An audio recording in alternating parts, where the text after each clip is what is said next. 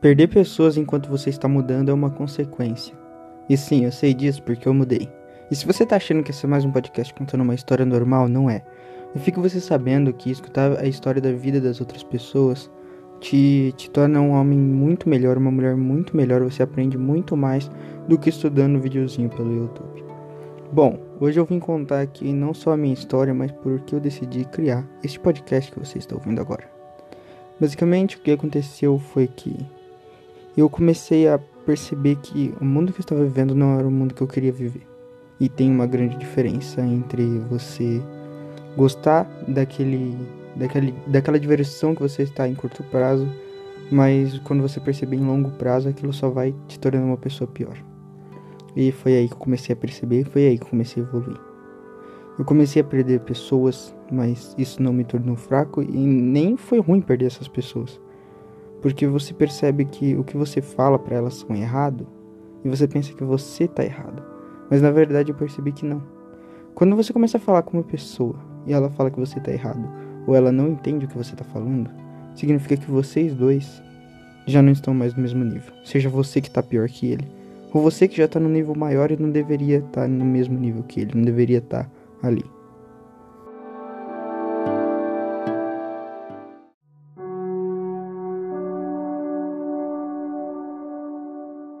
Então, depois de aprender novos conceitos e ver que o caminho que eu estava levando, na verdade, estava me levando, eu comecei a mudar.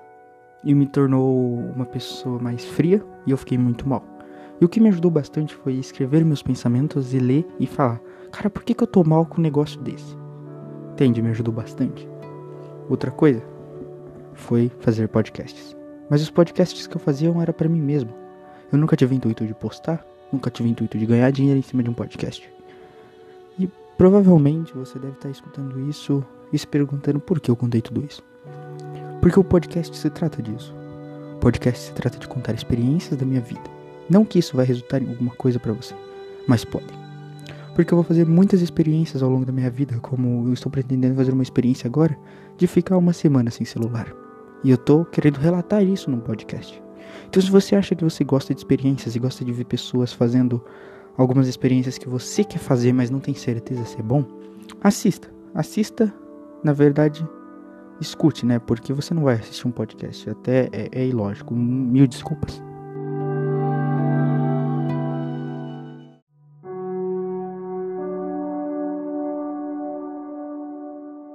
Bom, eu tô tentando procurar algum jeito de te explicar que essa não é mais uma história de superação.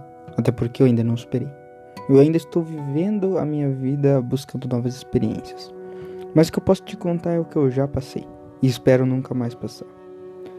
Eu acho que o meu passado sempre me atrapalhou. Os fantasmas do passado, igual todo mundo fala. Mas eu tô tentando acabar com isso. É, eu percebi que eu estou evoluindo nisso porque depois que eu saí daquela vida eu perdi muita coisa e fiquei muito mal.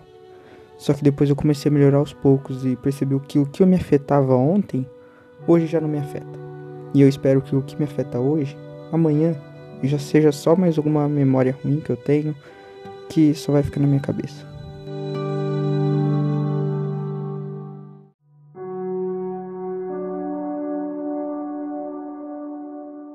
Bom, mas vamos voltar para a história que me trouxe até esse podcast. Eu sei que parece meio entediante, mas o que aconteceu basicamente foi que eu era muito ruim e me tornei muito bonzinho. É tipo uma história de vilão e super-herói. É basicamente isso. A única coisa é que eu não ganhei poderes. Poderia. Ia ser muito legal. Bom, o que aconteceu foi basicamente que eu comecei a me interessar muito por empreendedorismo. E empreendedorismo, investimento, ou seja, o mercado de o mercado financeiro inteiro. É, eu comecei a me interessar muito por esse lado. Porque desde pequeno é, mesmo tendo uma mentalidade pior do que a de hoje, independente de tudo que aconteceu, eu nunca quis fazer uma faculdade, eu sempre quis abrir minha própria empresa. Eu só não sabia do que. Eu gostava muito de jogos, e aí eu falei que eu queria abrir uma empresa de jogos. Depois eu comecei a gostar de outra coisa. Então eu era bem indeciso. Agora eu já sei o que eu quero seguir, eu quero continuar no empreendedorismo, só que eu vou abrir uma empresa de tecnologia. Que era basicamente juntando todos os sonhos que eu tive de jogos, celulares, numa empresa só. É, é basicamente isso. Espero que um dia dê certo. Eu, eu, eu luto todos os dias por isso. posso errar várias vezes, só que isso só torna o ser humano mais forte, não é mesmo? Bom, e foi foi quando eu comecei a mudar, foi por aí. É, é, esse empreendedorismo me abriu portas para outras matérias, outras coisas que eu comecei a criar hábitos. Eu gostava muito de física, eu gostei muito de ciência no meu ensino fundamental inteiro, robótica, até porque meus professores de ciência sempre foram ótimos. Eu gostava dos meus professores de ciências, eles explicavam bem, eles eram bem criativos, principalmente o meu professor de ciência no sétimo, oitavo ano. No sexto também, provavelmente eu peguei ele, só que eu não me lembro muito bem. Porque a gente teve, teve um, um curso no sexto que acabou cortando algumas aulas, enfim. Não, não é assunto para um podcast, não é mesmo? Mas aí eu comecei a gostar muito de física, ciências, e eu comecei a me interessar por essa área. E hoje eu sou entusiasta em, é, basicamente, em tudo que envolve o espaço. Eu acompanho SpaceX, eu acompanho NASA, eu acompanho Blur, do, do Jeff Bezos. É, basicamente acompanho tudo que envolve é, este lado.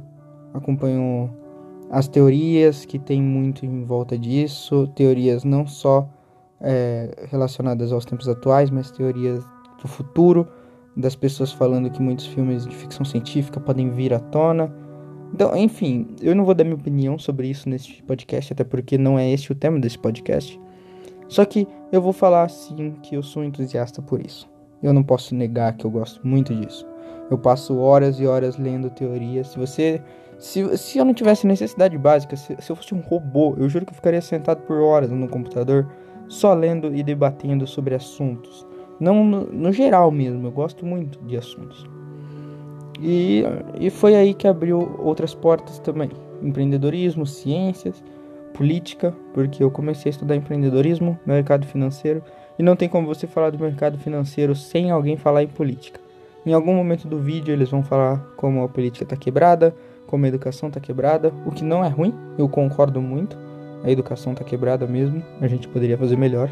Muitos já falam isso, não sou eu que estou surgindo do nada com essa ideia. Muitas pessoas formadas, muitas pessoas com um QI muito mais alto que o meu falam isso. Então, se você ainda tem alguma dúvida, é só pesquisar sobre. E, e foi aí que comecei a me interessar por política. Então, eu comecei a pesquisar bastante, mesmo não entendendo muito sobre o assunto atualmente. Eu entendo muito mais do que eu entendia, por exemplo, há um ano atrás. E eu vou te falar que eu evolui em um ano o que eu evolui. Eu evolui em um ano o que eu não evolui na minha vida inteira, para ser bem sincero. Eu aprendi muito mais em um ano do que eu aprendi na minha vida inteira. Eu aprendi muito mais que a gente estava sendo levado pelo sistema numa crença entre ou você faz faculdade ou você não é nada. Era essas opções que o sistema te levava a crer. É, é as opções de que você tem que tirar 10 em todas as matérias, você tem que ser o melhor aluno da escola, senão você é um vagabundo que vai se tornar um mendigo. Era isso que as pessoas acreditavam. E se duvidar, tinha pessoas que estudavam comigo que até hoje acreditam, mas eu não, não sei porque eu realmente não acompanho mais a vida delas. Depois que eu saí da classe delas, eu já esqueci completamente quem são.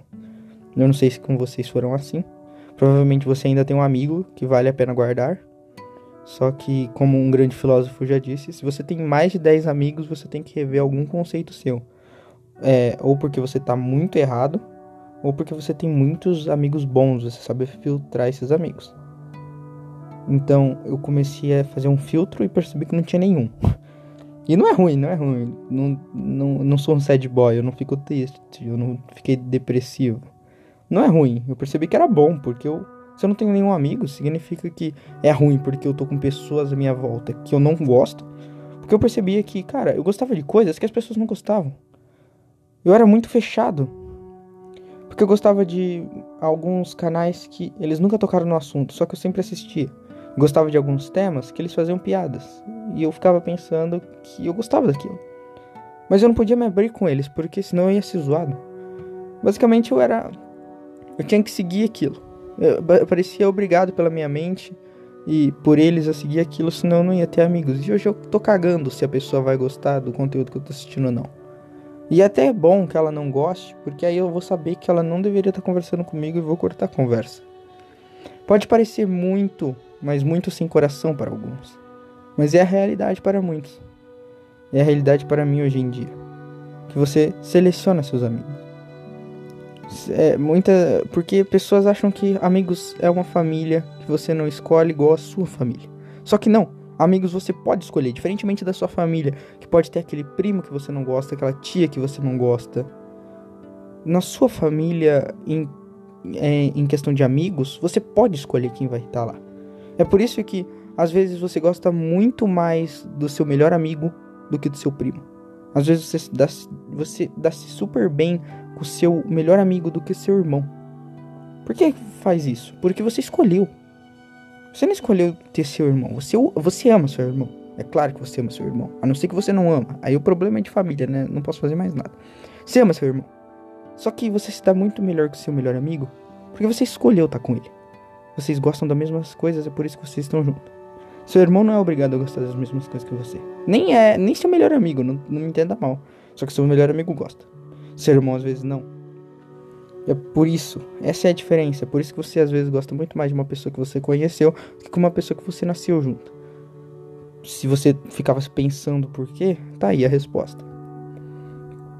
Bom, eu fiquei meio perdido na, nessas épocas, porque eu tava sozinho. Eu tinha mudado muito rápido de um ano pra cá. Eu literalmente mudei tanto que minha mente ficou a um milhão por hora. Eu não dormia. Eu tinha que calcular todas as respostas em segundos, porque tinha muita coisa acontecendo na minha mente. Sabe quando você tá num lugar e aí do nada você é teletransportado para outro? É assim que sua mente ficaria. É assim o teletransporte. Imagina um teletransporte foi o que aconteceu na minha vida. Eu consegui sentir a sensação de um teletransporte, porque essa era a teoria do teletransporte era você ter que calcular um milhão de coisas em um segundo enquanto você viaja de um lugar para o outro, porque seu cérebro tem que reter toda aquela informação em um segundo. E, e o meu foi em um ano, eu tive até mais tempo, vocês não acham? Eu tive um ano para tentar colocar minha vida inteira em ordem e eu não consegui ainda. Tem muita coisa quebrada.